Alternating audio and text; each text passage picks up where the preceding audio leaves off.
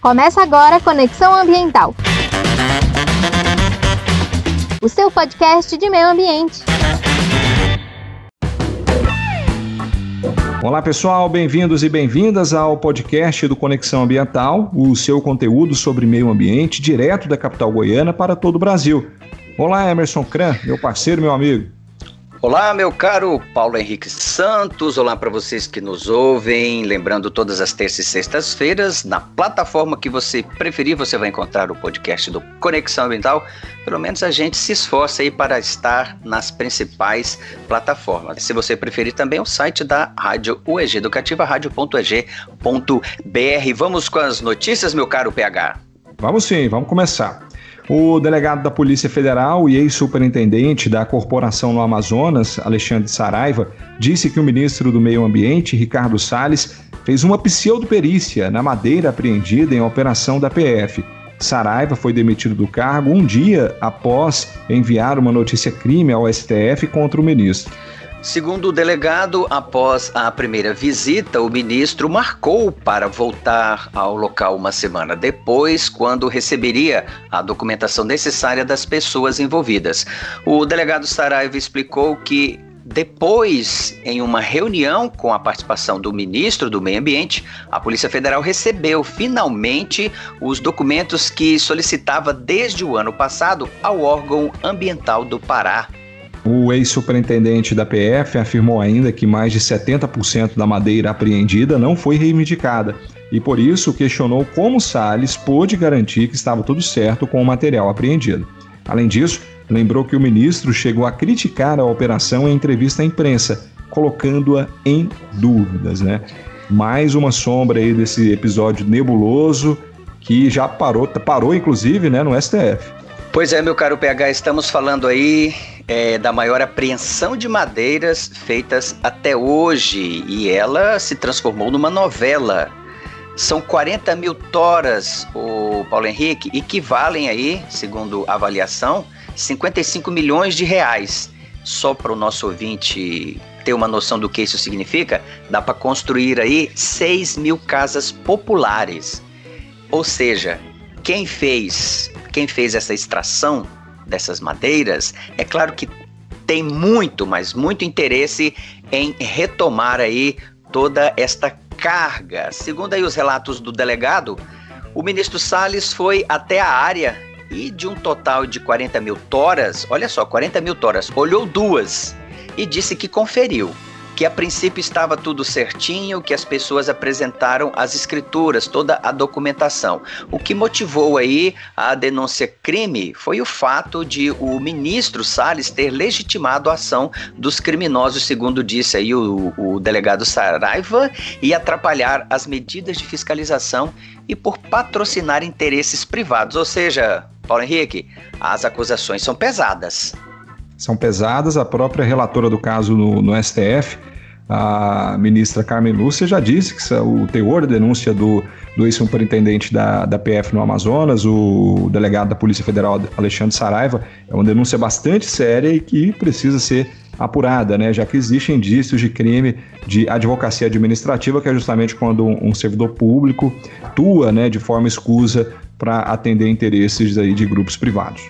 Pois é, e além disso, o delegado o Saraiva, ele explicou que há uma grave questão fundiária na região onde aconteceu essa apreensão dessa carga de madeira e que as terras de onde as madeiras foram apreendidas estão sendo exploradas por pessoas que não são donas delas e nem moram no Pará. E de que a principal empresa que atua na região, a principal madeireira, já recebeu mais de 20 multas do Ibama e deve aproximadamente 9 milhões em multas. Ou seja, o Paulo Henrique não é gente que chegou lá ontem para fazer toda essa sujeira e essa suposta sujeira aí que o delegado Saraiva está falando. E o Salles ainda afirmou, olha só, o ministro Salles, ele afirmou que o delegado está em busca por holofote e que a ação mostra falta de parcialidade. E o ministro Salles afirmou ainda que está do lado da lei e que não é contra a Polícia Federal. Então não dá para entender o que está acontecendo. Quer dizer, às vezes dá, né? É, pois é. Tem, vamos, veremos, né? Vamos ver o que investigar. A investigação certamente aí vai apontar. Exatamente. Vamos seguir com a notícia? Vamos seguindo. É isso aí. Há três anos falamos sobre os primeiros projetos de casas impressas em 3D e o que era conceito virou projeto. Foi testado e agora está à venda, pelo menos nos Estados Unidos. A Icon, que é uma startup de robótica para construção residencial, desenvolveu toda a tecnologia de impressão, do equipamento ao cimento especial, que, segundo a empresa, está acima da resistência dos materiais de construção existentes.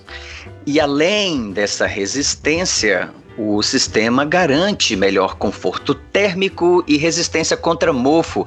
Também promete residências mais seguras contra incêndios, enchentes e outros desastres que, com as mudanças climáticas, tendem a se tornar cada vez mais comuns na região. E por fim entra em cena a Vulcan 2, a impressora desenvolvida pela empresa que pode trabalhar inclusive é, à distância. Né? O sistema é eficaz para reduzir o gasto com mão de obra, materiais e tempo. Uma residência pode ser erguida em menos de 24 horas. As primeiras quatro casas de dois e quatro, quarto, de dois e quatro quartos impressas no Texas levaram de 5 a 7 dias para ficarem prontas. Elas possuem grandes janelas, varandas cobertas, extensos pátios frontais, estacionamento coberto, plantas com conceito aberto e quartos principais abobadados. É, a gente viu na medicina a revolução das impressoras 3D e agora na, na, na, na, na sistema habitacional né, do mundo, inclusive. Exato, Paulo Henrique. Olha só, e um bom exemplo aí, o PH, é que no final de 2019, lembrando aí o nosso ouvinte, a notícia já é antiga, mas a gente divulgou ela aqui, foi inaugurada uma vila de casas impressas é, dessa companhia lá no México. E em junho do ano passado, essa comunidade aí resistiu a um terremoto de magnitude 7.4 sem danos visíveis nas estruturas das casas. Com esse passaporte aí e as demais garantias que a empresa dá, construir uma casa já não é mais do mesmo modelo como antigamente, vamos falar assim. Por quê? É mais rápido, ou seja, a questão do tempo em construir, é, ela influencia muito na questão dos custos de uma obra. Outra vantagem aí, o PH, é a economia de material mas o gasto de mão de obra é muito relativo.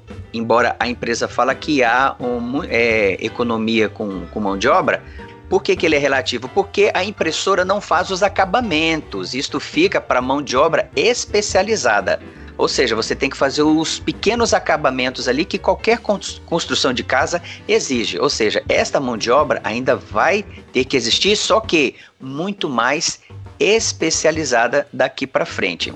O que eu achei interessante aí, o PH, é o fato do equipamento poder trabalhar dia e noite e à distância. Isso que é o mais incrível. Embora aí a escala ainda seja pequena e, portanto, cara, é questão de tempo aí para que a tecnologia entre, os, entre nos projetos né, de cada vez mais é, de empresas de arquitetura e muita construção passe a usar a impressão 3D. Eu não sei se você viu a, a, a impressora trabalhando, PH, mas uma coisa impressionante. É, é de escala de uma casa mesmo, é uma impressora e ela e ela trabalha ali sozinha construindo a casa em poucas horas a, ela tá levantada, dependendo do projeto, ela já faz o teto e aí vem o acabamento, colocar janela, fazer rodapés, as portas, é uma coisa impressionante que promete, eh, promete não, já está revolucionando a construção civil é, isso aí eu acompanhei, eu vi, já vi um vídeo realmente impressionante, né? É uma revolução tecnológica que veio, veio para ficar e é, é muito legal. E se baratear custos, né, se tornar acessível moradia, já que a gente, o mundo tem um problema sério de déficit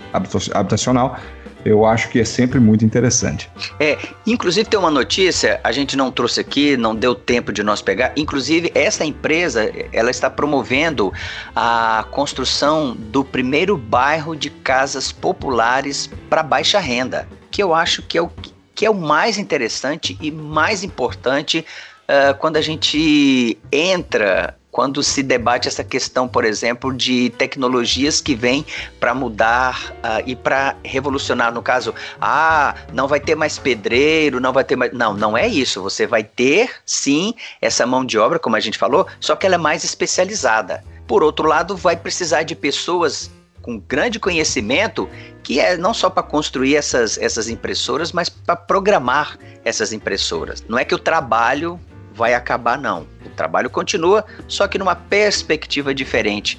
Será que um dia isso vem aqui para o Brasil ou PH? Ah, vem. Esse é um processo global e irreversível. Vamos tocar no barco? Vamos, isso aí. Um corredor ecológico vai ajudar a preservar abelhas nativas do, do Distrito Federal. Essa é a proposta do Instituto Abelha Nativa que, com o apoio do governo do Distrito Federal, de voluntários e outras entidades parceiras, prosseguem plantando mudas do cerrado em toda a extensão de um corredor natural que possui 10 quilômetros. O objetivo é preservar as abelhas nativas. O ponto de partida do projeto foi batizado de Bosque das Abelhas, situado no Parque da Cidade, e está sendo construído a partir do plantio de mil mudas de 30 espécies do cerrado para que os insetos possam se desenvolver em seu ambiente natural. Pois é, e quando completarem aí o plantio desse bosque, o grupo vai avançar para as proximidades do Instituto de Meteorologia, ali no eixo monumental, para quem conhece a capital federal, até chegar na conhecida água mineral, numa sequência aí de pequenos bosques é, distanciados, espaçados por menos de um quilômetro. As abelhas poderão migrar sem dificuldade é, de um bosque para o outro.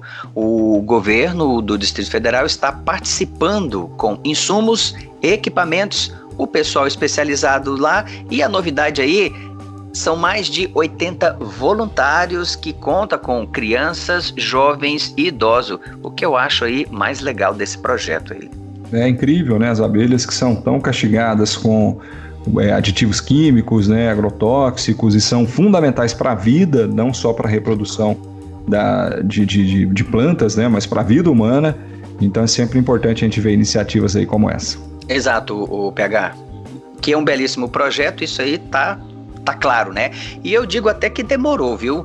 E como você bem lembrou, PH, os agrotóxicos aí, de uma forma geral, em todo mundo, têm matado muito sim esses insetos, que lembrando aqui os nossos nossos ouvintes, são importantíssimos para a nossa alimentação, porque algo próximo aí a 70% do que a gente come depende do trabalho que a gente chama de ecossistêmico das abelhas pelo processo que a gente conhece que é a polinização. São verdadeiros polinizadores, polinizadoras, né, as abelhas.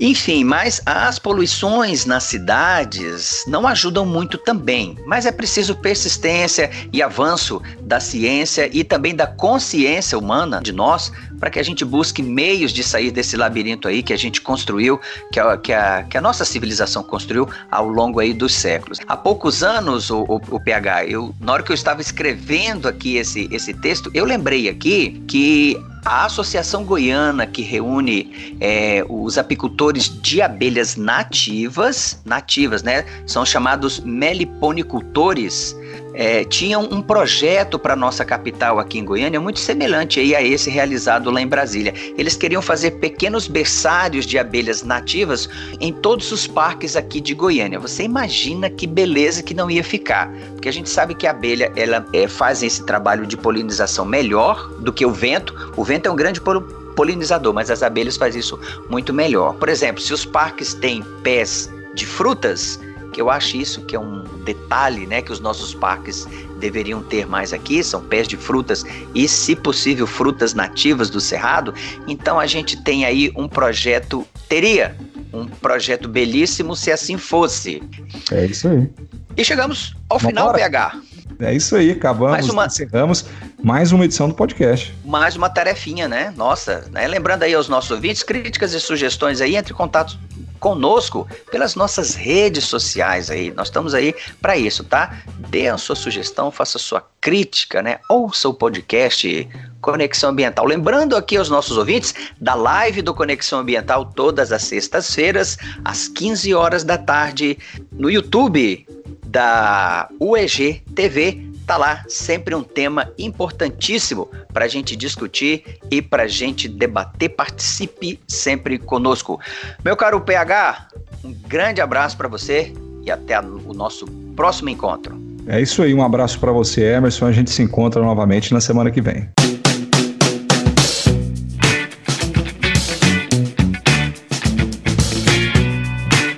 Conexão Ambiental é uma coprodução do CriaLab, Laboratório de Pesquisas Criativas e Inovação em Audiovisual da Universidade Estadual de Goiás, da Rádio EG Educativa e da Agência Brasil Central. A produção tem pesquisa e redação de Emerson Kran, edição de áudio de Rafael Curado e apresentação de Emerson Kran e Paulo Henrique Santos. A coordenação da Rádio EG Educativa é da professora Thais Oliveira. Coordenação de Telerádio Difusão, professor Marcelo Costa.